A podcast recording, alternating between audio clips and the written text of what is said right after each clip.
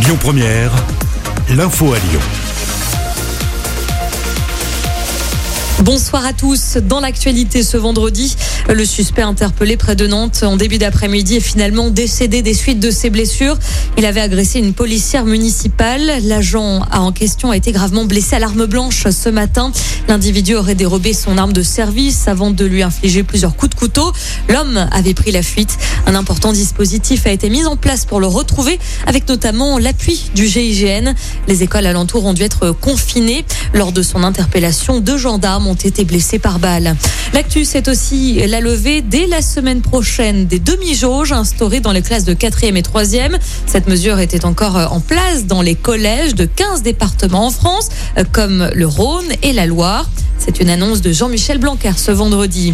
Le pass sanitaire est validé par le gouvernement. Il a donné son feu vert au projet de loi encadrant la sortie progressive de l'état d'urgence sanitaire. Ce fameux pass entrera en vigueur à partir du 9 juin prochain. Il sera obligatoire pour accéder aux événements de plus de 1000 personnes comme les foires ou les concerts. Petit rappel, tous les adultes peuvent désormais prendre rendez-vous pour recevoir une première injection du vaccin à partir de lundi.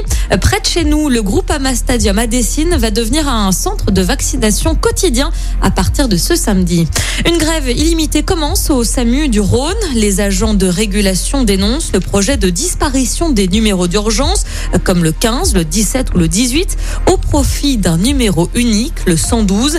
Ils craignent des erreurs. On termine avec du rugby. Le Loup n'a plus le droit à l'erreur. Il faut une victoire obligatoire ce soir en top 14 pour rêver des phases finales. Les Lyonnais se déplacent sur la pelouse du Stade français. Le coup d'envoi est donné à 20h45. Écoutez votre radio Lyon Première en direct sur l'application Lyon Première, lyonpremière.fr et bien sûr à Lyon sur 90.2 FM et en DAB+. Lyon Première